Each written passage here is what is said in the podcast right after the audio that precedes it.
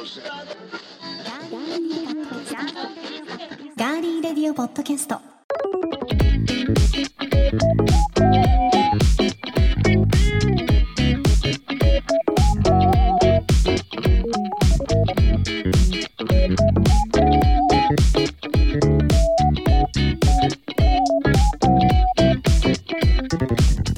皆さんこんにちは。8月9日火曜日今週も名古屋のスタジオからお送りしていきます。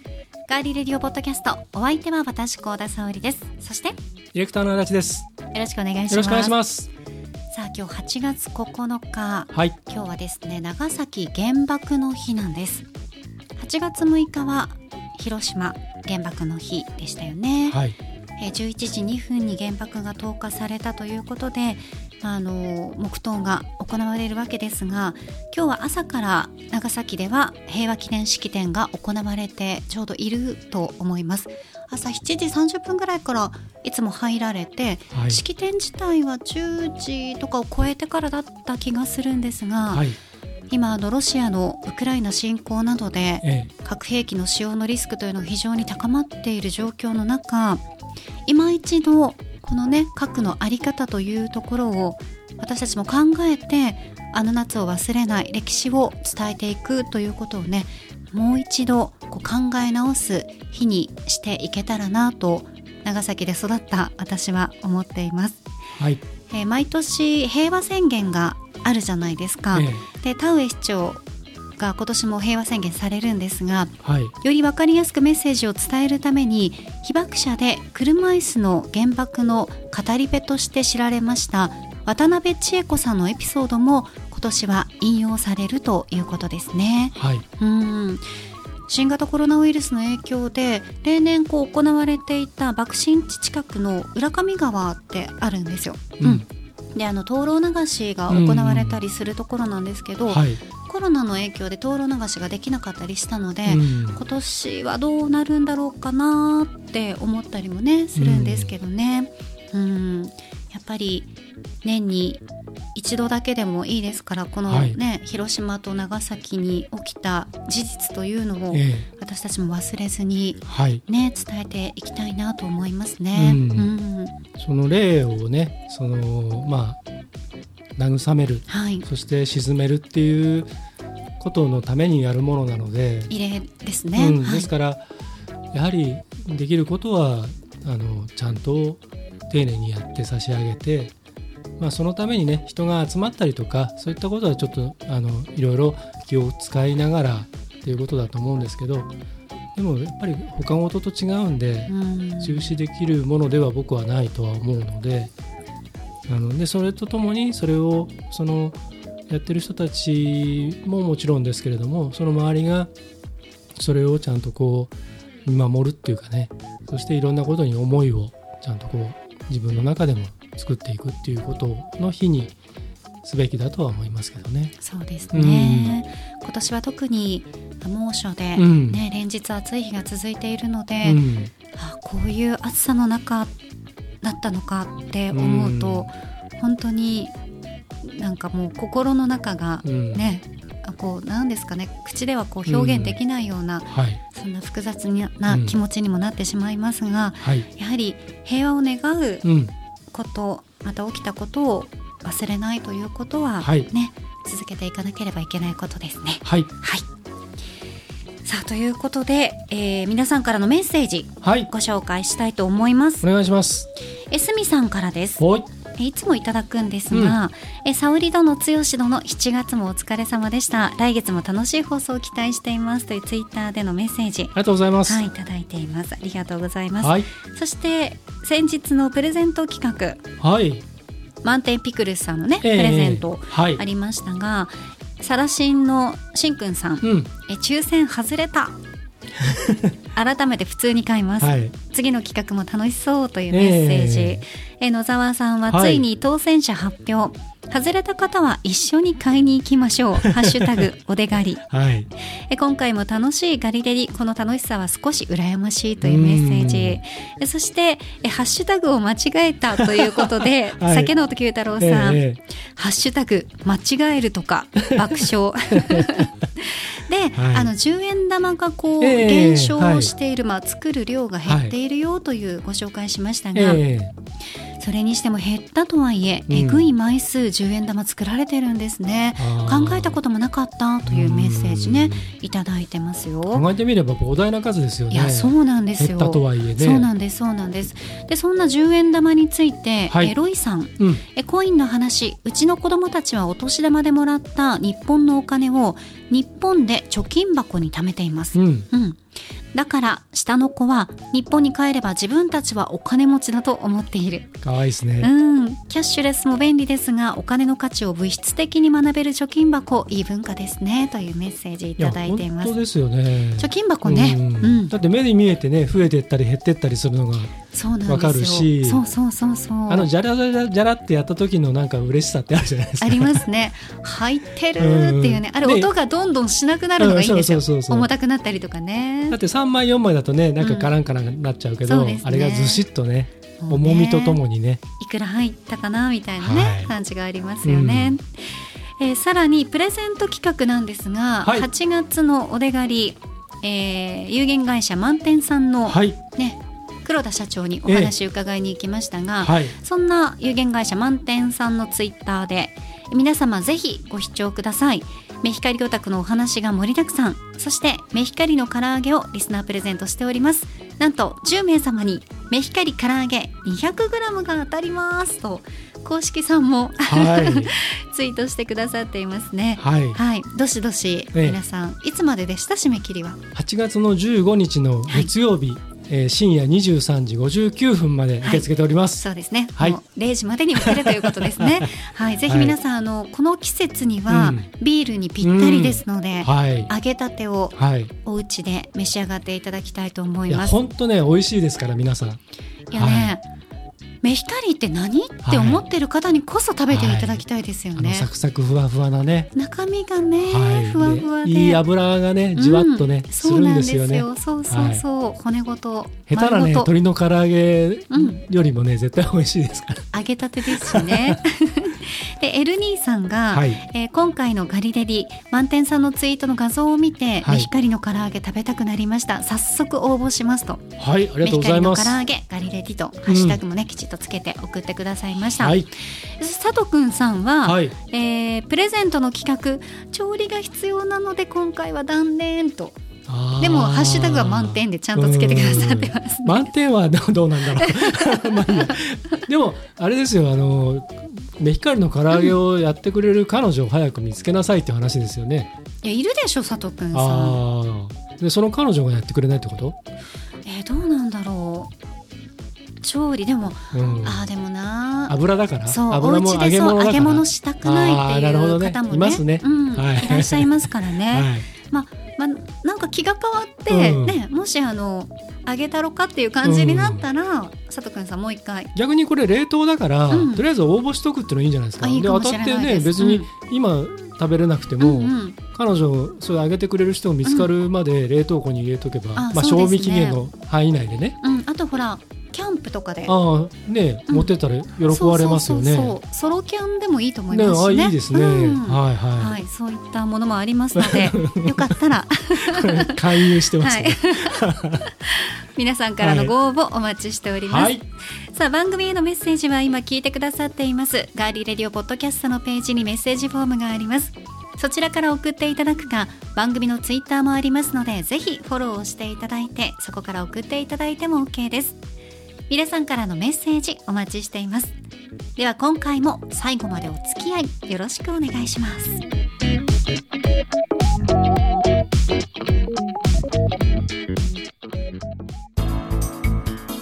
名古屋のスタジオからお送りしていますガーリーレディオポッドキャスト。さて毎日暑い日が続いてますね。いやーもう今収録日ももうね危険な暑さ私今日。朝から出てたんですけど、はい結構焼けた気がするんですよね。ああちょっとなんかほんのりと、ううん。ん、なんかね焦げた感じがしあます焼けたというか。なんか中から焼けてきません？いや焼けてきます。変な感じで。そう、はどうしようもないんですけどね。こればっかりはね。い。ね ただこういう暑い日に体を冷やしてくれると言えば、はい。なんでしょう。アイスクリームかき氷。そうですね。あそういう冷たい食べ物に。はい。去年でしたっけ、はいアイススラリーをご紹介したのは。しましたね、懐かしい。去年でしたっけ、ええ。そうです。氷が出てくくるスあのスリラーではなくて、うん。アイススラリーという。の。方はい。やりましたね。やりましたやりました。今日はですね、はい。ひんやり冷たいアイスクリームの話題なんですが、はい。足立さんも、うん。あのー結構好んでうん買うと、うん。昔ね、はい発言されていましたけど、うん。ホットコーヒーとうんこのアイスを買ってっていうのが意外といけるんだよってね、はい。あの通な食べ方も話されていましたコーがヒーフロート的なね。あそうそうそうそう、は新幹線の中で食べられるあのアイスクリームが自動販売機で買えるようになったんですって。いうんうん。先月から東京駅の新幹線のホームに登場したアイスクリームの自販機。はい。このアイスクリームは新幹線の車内で販売されていてその硬さからネット上では新幹線すごい硬いアイスの愛称で親しまれています。はい。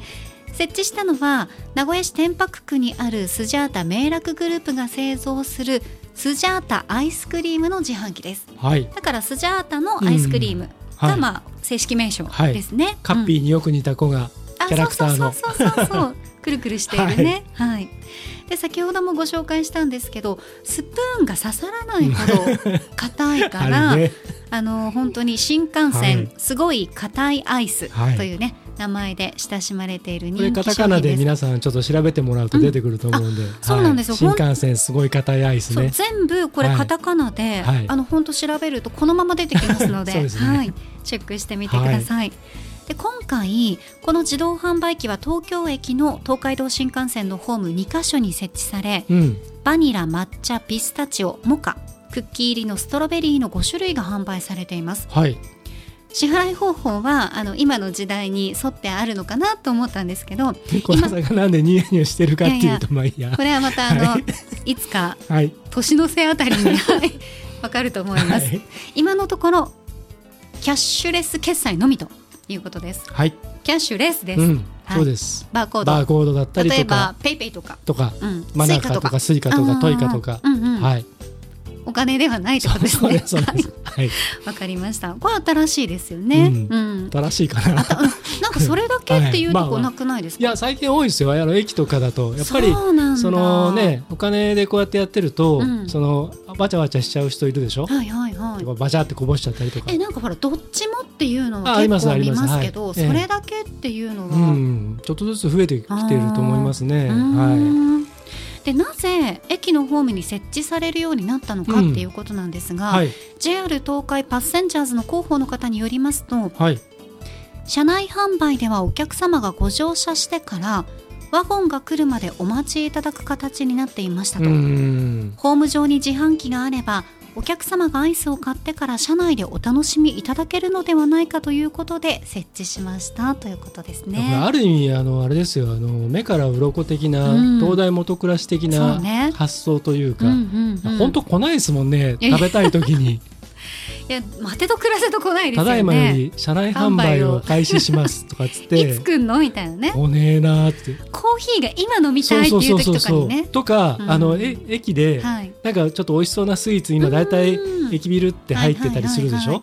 でこれ食べようなんつって、うん。で買ってでコーヒー来たらこれ開けようって思って、うんそれがなかなか来なくてね。そうそうもう大体もう豊橋過ぎたあたりで来たりとそうかね。そうそうそう、ねえ。東京発でそう。なんでこれ愛知に入るまで我慢しちゃったんだろうみたいな、ねえそんなことも本当にありますからね、はいは何かがこうめちゃくちゃ遅い時とかね。なんかね。なんかあ来たのか。うんいやあれ多分、うん。途中で変な客に捕まってると思いますね。でもだいぶね、うん。だってもう豊橋近いぐらいのところとかまで来るってことはね、うん。浜松とかかなだったかな、ねまあありましたよね。ありましたありました、うんそれぐらい去の年の暮れね。あそうそうそうそう。東京行った時ね。来なかったですもんね。ね。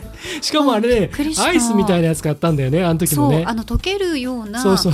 クリームチーズが使われてるような あのスイーツを2人で買って仕事帰りに、はいはいでコーヒー飲みたいねコーヒー来たらの食べようっつってね、まあ、ちょっとその車内販売も遅くに始まっうんたのもありましたけどね、品川で乗って、うん。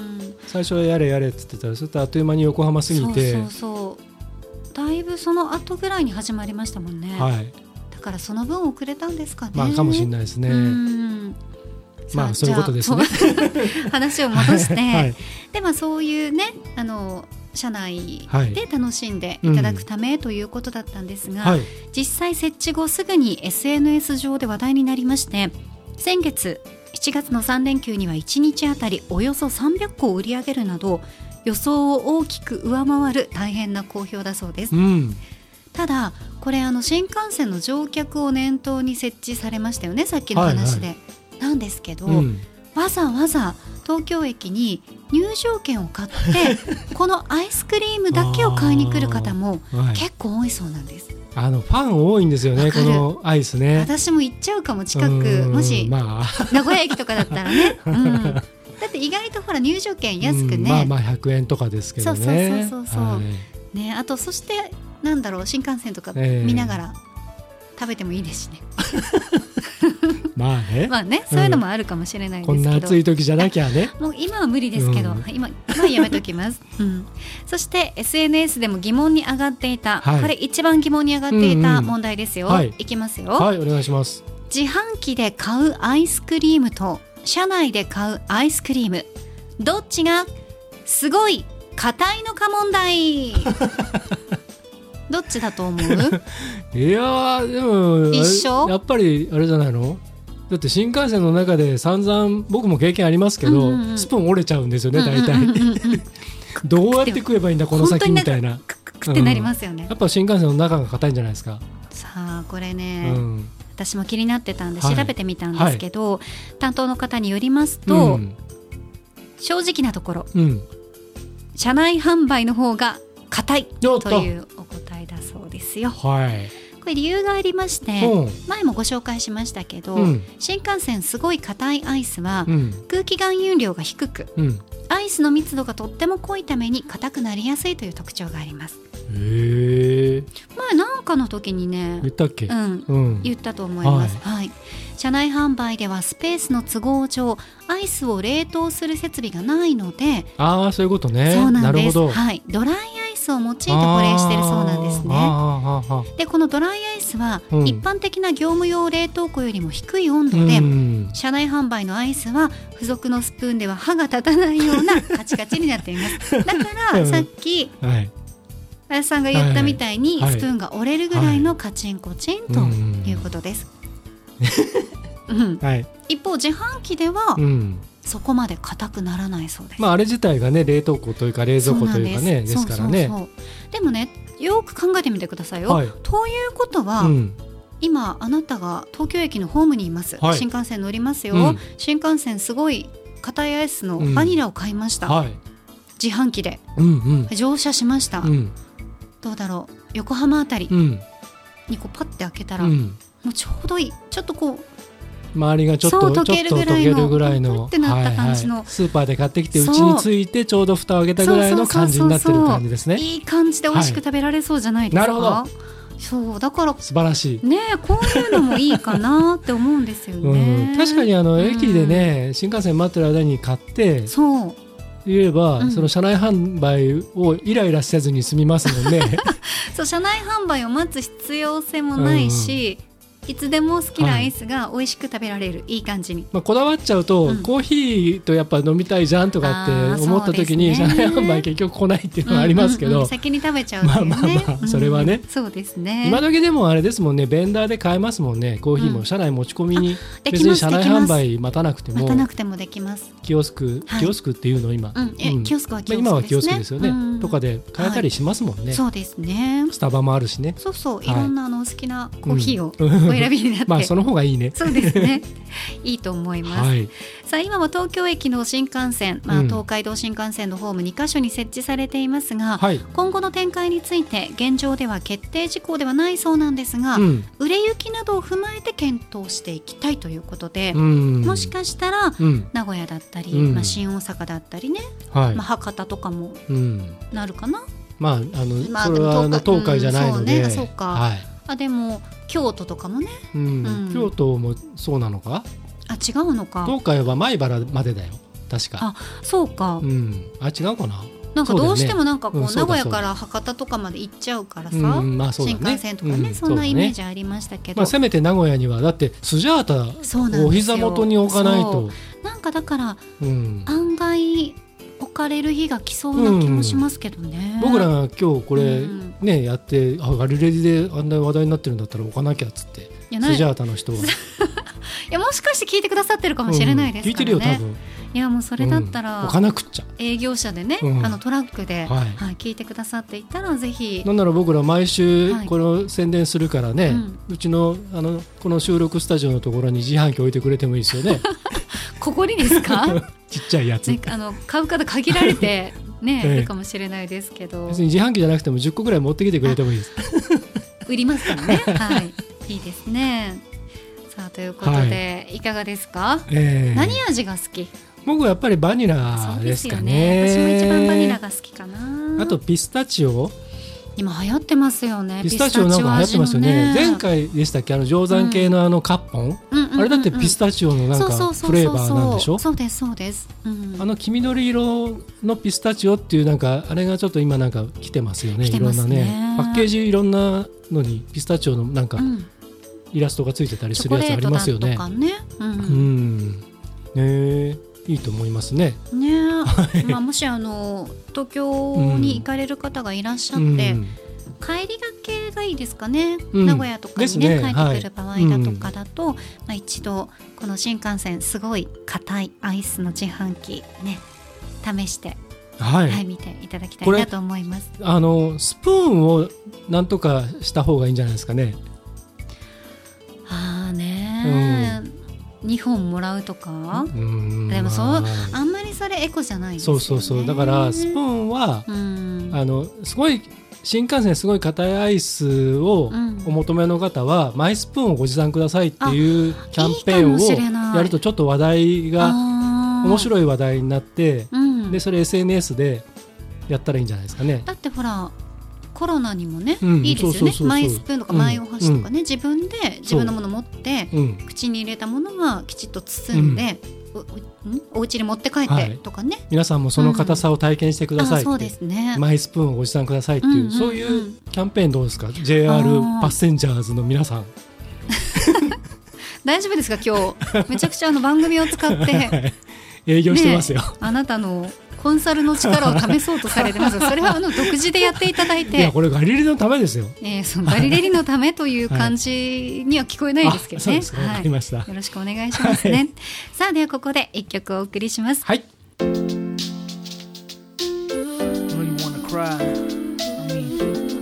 you gotta speak up. I know it's hard, baby. It's hard. Gotta trust in God. It's gonna be alright, man.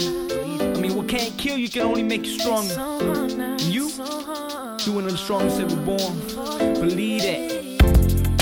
アルゼンチン出身アメリカのフロリダを拠点にラッパー DJ プロデューサービデオディレクターなどマルチな活躍をしているモタ。R&B シンガーのショーニーをフィーチャリングしたポップでメランコリックな一曲です。シークレット。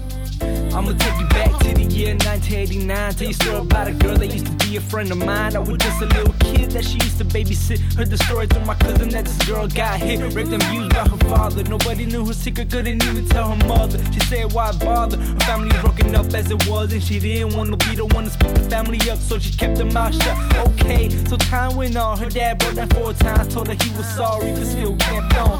The abuse got worse, and when it stopped, man, I wish this girl would have told the cops. What seemed so simple was so complex. I mean, what kind of father use their children for sex? Here's where the plot gets thicker. Her pop's been spending too much time with her little sister. See, I gotta live my life. I was doing wrong, but I wanna do right. Everything that I've been through, drugs, money, even prostitution too. I'm sick of the lies destroying my life. God knows that I tried. I'm sick of the leaving, always mistreating somebody. Please pray for me. Just 15 years old, yeah, she wanted to die. Nobody ever knew about the tears she had cried. She tried to tell, but her words couldn't come out. The fear was way too deep, she couldn't speak out. Against the man that her mother loved. She was way too scared to lose her mother's love. But the truth of the matter knew the clock was ticking. How long before her little sister fell victim to the wickedness this man had brought? She knew deep inside she had to put a stop for the battles she fought. And all the late nights she cried. And all the times she wished she died. It was time for change, time for life. Time to face reality and do what's right. One of the hardest things that she ever had to do is look her mother in the face and say, Mom, I got something to tell you. See, I gotta live my life. I was doing wrong, but I wanna do right. Everything that I've been お送りしたのはモタフィーチャリングショーニーでシークレットでしたはい。 えー、と音楽を制作したり創作したり配信をしているアーティストの、えー音楽 SNS 的なものでサウンドクラウドっていうのがあるんですよ。はいはいでそのサウンドクラウドで、えー、とこのモタが僕をフォローしてくれてでちょっとやり取りをしていたらで彼らこういうちょっと素敵な音楽をやっているっていうのを聞かせてもらってでこの曲を提供してもらったんですけれども僕はあの実はあの、えー、と JG とアリシア・キーズの「 Empire State of Mind」あの曲が本当に大好きで,、うん。であのいわゆるラッパーとそういうああいう R&B シンガーのそのコラボレーションってすごい素敵な楽曲いっぱいあるじゃないですすか。ね。でこれもちょっとそれに近い雰囲気を感じてですね大変気に入っている曲なんですけれども。あの、うん、とビデオアーティストでもあるのであの YouTube なんかでもいろんな作品をアップしているのでよかったらチェックしてみてください I'm sick of leaving, always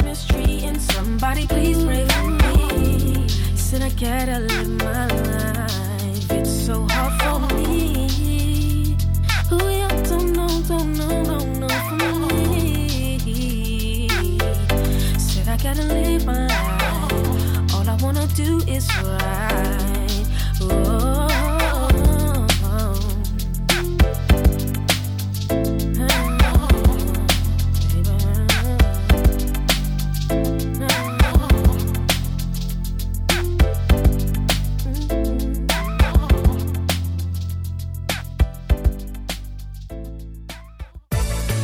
続いては今回の気になるニュース。私高田が今気になっているニュースをご紹介します。それではニュースセンター幸田さんお願いします。はいお伝えします。大手旅行会社の HIS が長崎県佐世保市にある傘下のテーマパークハウステンボスを売却するとみられることが分かりました。すでに香港の投資会社 PAG が株式の9割の取得を希望し買収価格は800億円になる予定だということです。以上ニュースをお伝えしました。ありがとうございました、えー少し前にというかガリレディ・ビギンズでそれこそ変なホテルという話題をしましたがあれはあのガマゴールにあるラグーナガマゴールを、えーハウステンボス HIS が、えー経営するということでラグーナテンボスになったみたいな話をちょうど取り上げたばかりでしたね、えーあれが8年前のお話ですけれども今回はその長崎の方のハウステンボスの、えー買収というか売却というかそのお話ということでですねちょっと興味を持ったニュースなので掘り下げていきたいと思います。小田さん補足をお願いします。はい補足していきましょう、えー香港の投資会社 PAG が株式の9割の取得を希望しているということなんですが、はい。え急激な円安ドル高進行を受けて海外の投資家は割安に日本の企業や不動産を購入できるようになってますよね、うん。そのため投資先を探している複数のファンドが興味を示したことでもしかすると争奪戦になる可能性もあるということです、うん。はい、ただしハウステンボスは売却後も営業を続けていくということですね、ではハウステンボスについて、まあ、どのような歴史をたどってきたか。うんちょっと紐解いていきましょう。はい。ハウステンボスは1992年に開業。今年3月に開業30周年を迎えました。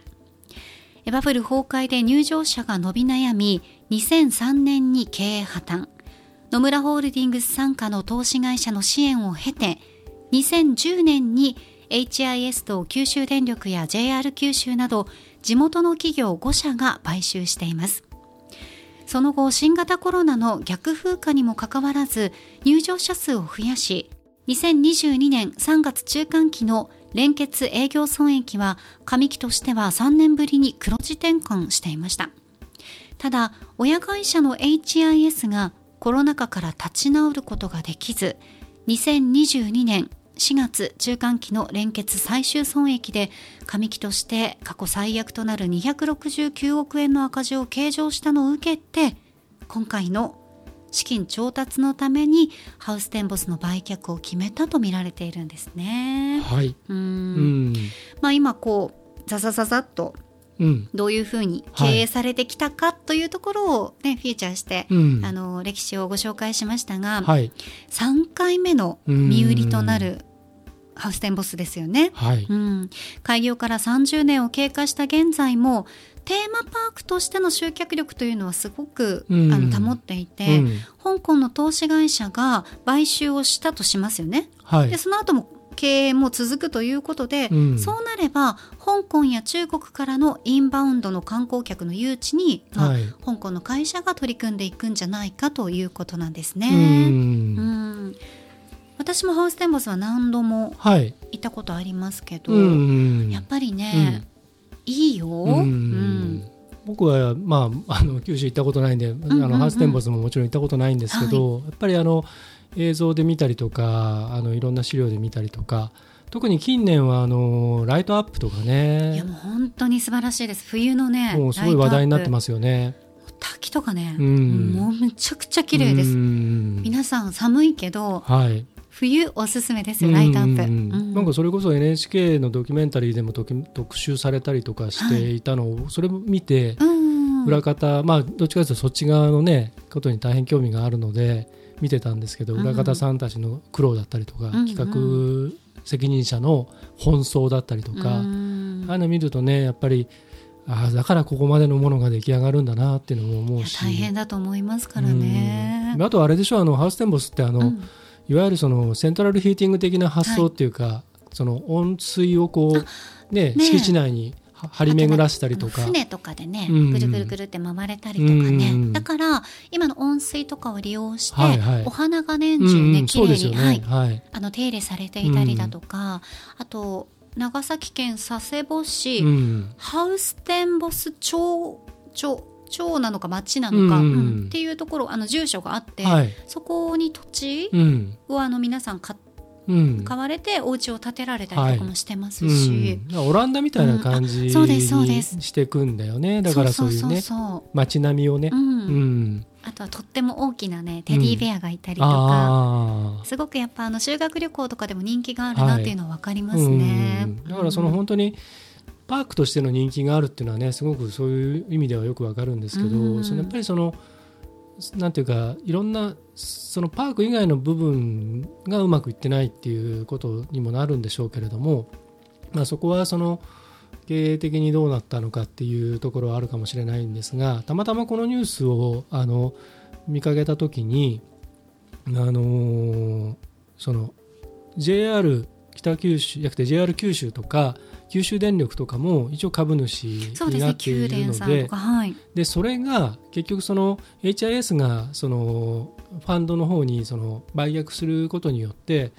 例えばその周辺のそういう地元の企業もそれに見習いになる可能性があるじゃないですか、そこに対する懸念っていうのもあるっていうのをニュースで言っていて、うん。だから単純にその、えっと HIS がその、まあ、香港のファンドにその売却するっていうことでは済まない話っていうのがあってでただその、えっと現状今その、えっとさっきちょっと繰り返しになりますけどパークとしての集客は上がっている中でその海外のその資本がそこに入ってきた時にその、まあ、成功要因っていうのはあるのでそこがその地元が全部その排除されてしまうのか。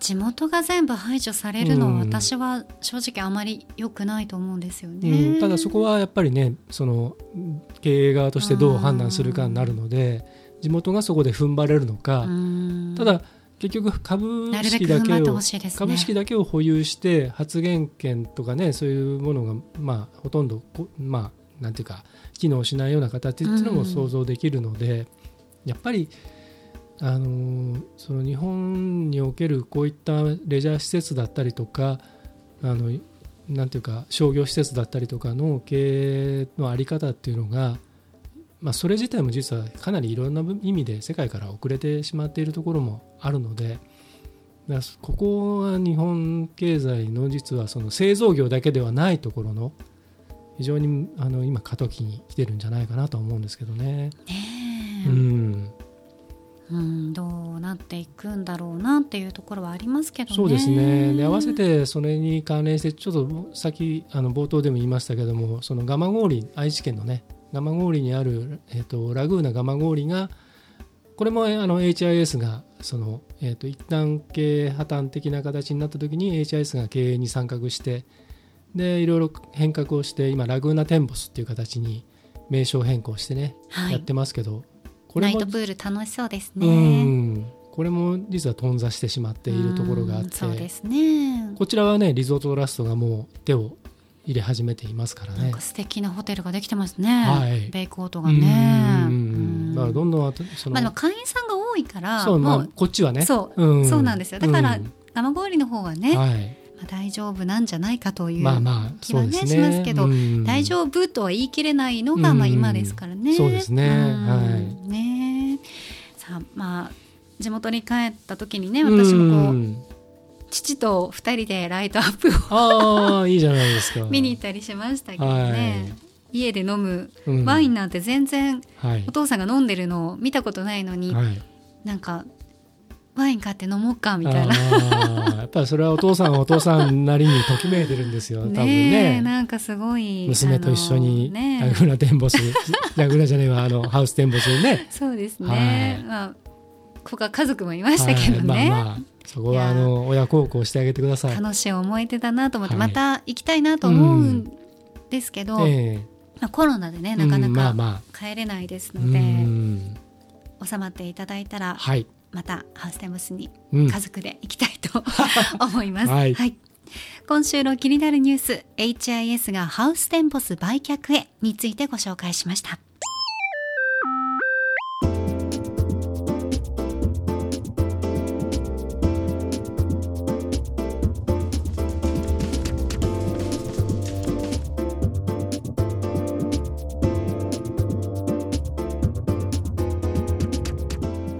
のスタジオからお送りしてきましたガーリーレディオポッドキャストエンディングのお時間ですはい。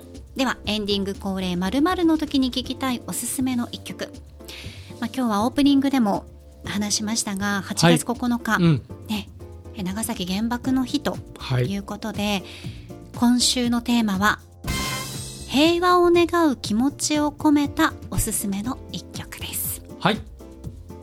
先行は剛殿鼻ごめんなさい。鼻の下が急に痒くなっちゃって久しぶりに面白い顔をしてますねあなたね。いやしてないですよ。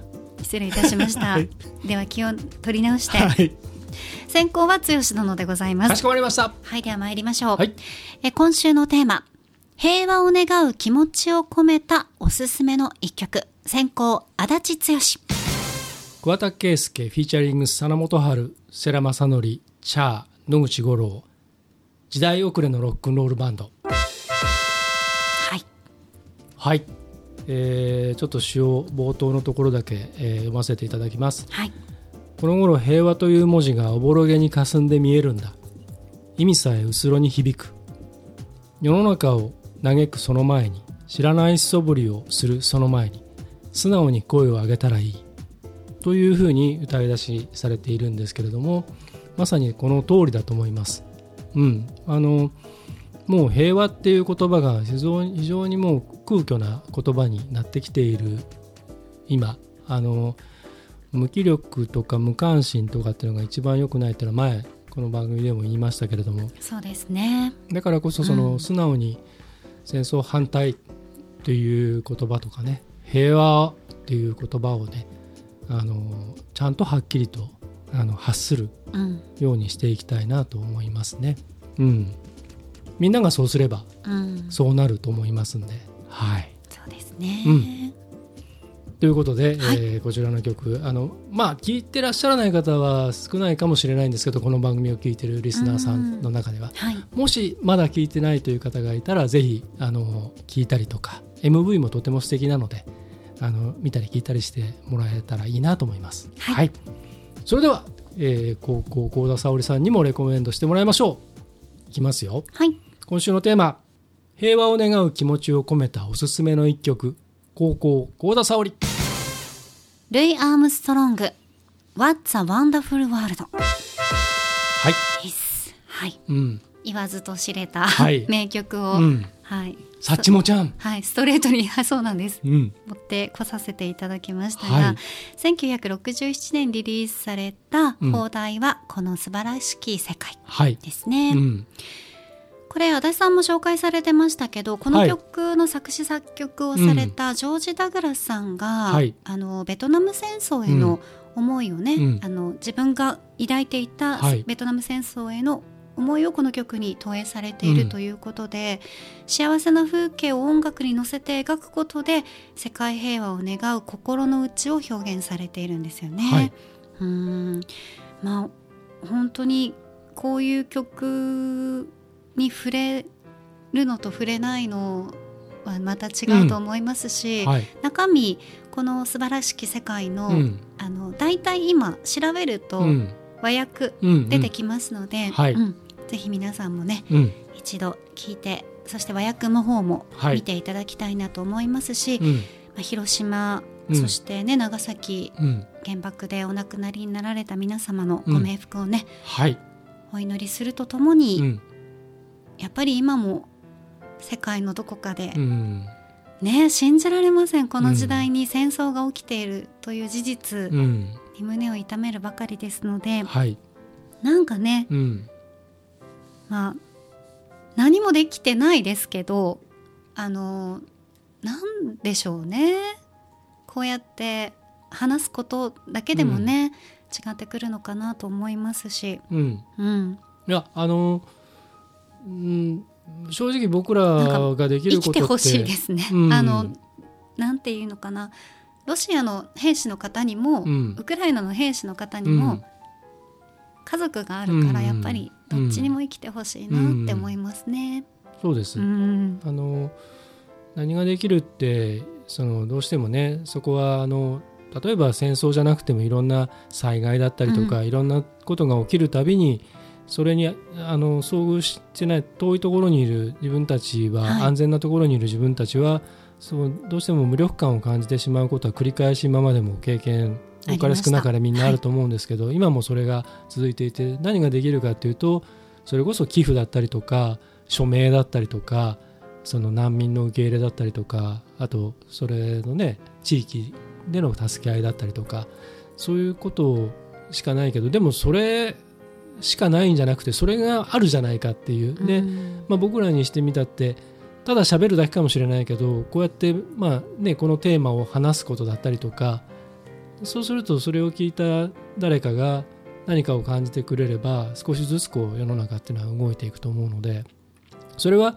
こういう問題定義もあるしもっとた時にはね楽しいことのシェアもあるし、僕らが発したことで誰かがそれになんかこうしてくれるっていうかね響いてくれればそれだけでも価値はあると思うので、うん、こういうのはねガリレディは割とこういう側面もあるのでこれからもねそこは断るごとに発していきたいなとは思いますけどね。争うことで本当にあの何も生まれないですからね、うんただ心をすり減らすばかりだなとうんうん思います。はい、遠くの国の我々でもうん。それを思ってしまうので。はい、ね。戦争をやめて平和をみんなでちゃんと作っていきましょねこれが綺麗事だと思う方も中にはもちろんいらっしゃるのはうん。いいん分かってるんですよね。別に。はい。うん、分かっていますが、う。うん。やっぱり私や足立さんはそういう考えですね。うん、うん笑顔で毎日みんなが過ごせるようにね。安心してね、そうですうね。ん、コロナもあれ、うんいろいろもうなんか不安なことだらけんなことがそうなんですよ。重なりすぎてて。あまりにもねうん、あまりにもちょっと世の中が今ちょっとおかしなことになってますんで本せめて当にね疲弊することしか起こらないので、だったら言った方がいいじゃねえかそうっていうねね。うん、はい。そう反対ですそうですね。はいえー私たちがおすすめする音楽、今日の楽曲2曲もそうですが、Spotify のプレイリスト、ガリレディレコメンド5でぜひお聴きください。はい。もう5って言わなくなりました。5。5で。はい。いいと思いまはいす。、お願いいたします。はい。ガリレディポッドキャストとともに、あのうんプレイリストをうん。あのフォローするっていうボタンがありますので、ちょっとちっちゃいからあんまり気づきにくいのかな、いや、でも、そうではないんじゃないですかね。あのはいフォローするポチッと押すと、うんあのいつも更新されたよって、勝手に教えてくれますので、まあ、ついでに言っておくと、あのこれ Spotify に限らずガリレディはあの Amazon ミュージック、はい。それから Google ポッドキャストとかいろんなプラットフォームで配信されてますんで、うん。皆さんそれぞれのお使いのそのアプリだったり、はい。サイトだったりお好きなものでいいので、うん。そこで番組をフォローしていただくっていうことで、うんあのいろんなねその過去回ももちろん聞けるし最新エピソードも聞けるしっていうねだからあのぜひお願いします。はい、それが言いたかったんですね。そうです。はいはい。そして今週金曜日8月12日配信のガリレディビギンズは2014年9月9日に配信しましたエピソード24タイトル「女の子は誰でも」「点点点かっこハート」はかっこはないハート。はい。プリンセス願望について ああでもない。こうでも。プリンセス天候うん。のアクセントと一緒なんだよね、はい。プリンセス願望。うん。ものすごいプリンセスがいるっていう、ねえ。違います。違いますね。はい。はい、ああでもない。こうでもないトークをしています。はい。私高田が憧れるプリンセスとはとかなり熱く語っているということです、はい。ええ。本人は覚えてませんけはいれども、はい。相当熱く語ってますよ。毎回ねこれ、はいビギンズで聞き直すたびにちょっと恥ずかしくなるんですよね、あ ー若いしね。若いし、うん。そう。割とこうねはしゃいでる時もありますしね。そうなんですよ。もうな今はしゃいでるみたいな。あんなにはしゃげない。疲れちゃう。はい。さあそして皆さんこの回でフはい。ァーストシーズンが最終回、そうなんです。ガリレディは沈黙の6年間の休止に入ります、うん。そうなんですよ。沈黙の、はい。い。やそれこれはただねあの、うん。高田が仕事が忙しいっていう。はい。そう。足立も仕事が忙しいっていうただね。この時からね、であのこの時は来週もみたいなこと言ってるんですけそうなんね。突然ねやっぱりちょっといろいろ忙しくなっちゃって、できあの物質的にできなくなっちゃいましたね、はいはい。ええ。うん、時間がお互い取れなくなってしまって、6年間はい。休止。はい。ということで予告してきた通りガリレリビギンズ今週金曜日が最終回です。はいそうなんです。はい皆さん過去回を振り返ってきたガリレリビギンズが最終回で、はい。本ちゃんのガリレリはは終わらないですよ、そうです。たまにいらっしゃるじゃないです。かえ最終回なんですかっていう。うんうんうんうん。ビギンズが最終回なんだけど、はいビギンズとは？はい、そうそう。とは？っていうね。でもね、あの、うん。それこそね、ちょっとあの二三日前にツイートでちょっとあのコメントのやつスタッフがしてたんですけど、うん。あの、えー終わっちゃうんだみたいなお声もあったんですが、あのそれこそバックトゥザフューチャーですよ。はい。その6年後に再開するのが分かっているのでご安心くださいっていう。あ確かにね、はい。そうなんです、うん。安心してはい。今やってますから、はい、そうなんです。だってそれをうんちょっとね皆さん戻って、うん今のを戻って聞いていただければ、うん。ビギンズの女の子は誰でも、ええ、もう聞けるんですよ、うん実ははい。ただそれをちょっと音質を整えたりしてう、ん、改めて配信しているのがビギンズシリーズですので。そうなんですよははいい、で、えービギンズうん。この前のエピソード21はいはいを聞いて、ええマコロンさんから、あ、はい。はい、こんなメッセージいただいています。えー、小田さん、小田さん、こんにちは。こんにちは。ホテルというワードを連発してやばいって言ってたけど全然大丈夫でしたよ。誤解してないです。よかった。中学生か。ガリレリという愛称が、はい夏は痩せてガリガリという話がきっかけ、過去でいいのかな？生まれたと知って感慨深い思いになりました笑い 幸田さん夏痩せしすぎないようにしっかり食べてねといただきましたはい、ありがとうございます。はもうね私たち、はい夏ちょっともう夏バテしております、ちょっとい。忙しくい。忙しい週に入っておりましですね。はい。はい。ちょっとね、え頑張らなければいけない、はい。毎年これぐらいの時疲れてますもんね。え。そうですね。でも今週は、うん。あのーいい疲れができそうな、まあちょっと大変っちゃ大変ですけど、うん。うん。お互い多分週明けの木曜ぐらいまで休みないんじゃないですか来週の、ですね。うん、なのであれですよ。あのーえっ、と来これえっ、と8月9日はい配信じゃないですか。うん多分これ配信されてる頃、僕と小原さんぐったりしてる。そうですね多分。本当にあの免疫力の下がっている時に、はい風邪だとか、ええまあ、新型コロナウイルスええとか、あと、まあ、いろんなものね、ええええ気をつけなければいけないですからね。なので、うんあのちょっとガリレディ今日のガリレディを聞いてる方だけのために、ちょっとだけこっそりとご情報を発信すると,、えー、と実はあの、えー、と先日ですね、えー我々あのリアルイベントであの、えー一つやってきましてはい、これはあの多分あの SNS の方には出てると思うんでチェックしていただきたいんですけど、皆さんいろんな方がお越しいただけるイベントではなかったですからね。まあ、あのこ来ようと思って来れなくはないんですけど、い。ちょっといろいろコロナにはちょっと第7波がっていうことがあって、うん。告知は実はしてなかったんですけど、うなんですよね。すいませえん。リアルイベントがありまして、えーとまあ、言っちゃうとレクサスという、はい。えー車のショールームで、えーイベントをやってきましたでそれと,、えー、ともう間もなくまたリリースしますけれども実はお出かけガリレディ、来た。えー今度は県外ですよ。あら、また。あららららどこに行くのかな？これはちょっと前のガリレディを聞いていただくと。あ、そうなんですね。はい、リアルにあの言ってたあれがリアルに実現するっていう。私察しが悪いんでちょっと気づかないんですけどどこに行くんだろう、三重とか。いえ。ちょっとね。えすごい否定した。いやって岐阜とか、いやもうちょっと。ちょっともうちょっとね東ですね。岐阜のちょっと東、えー、滋賀滋賀滋賀。えー滋賀、滋賀ではないですね。東だっつってる東だっつってる東岐阜の東、はい。で静岡県愛知県岐阜県だと。長野県。ねそうですね。はい。長野県行っちゃいますよ。あー新幹線で？いやいや。あ違うんですね。どすげえ遠回りだってる なるほどね、はい、はい。というお出かけガリレディ略して。お出狩り、はい、はい。のえーっと。第3弾。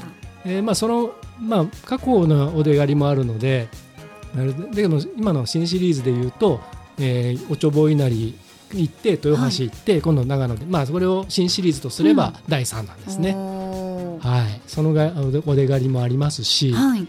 さらに、えー、と8月の、えー、ともう間もなくですよね、はい。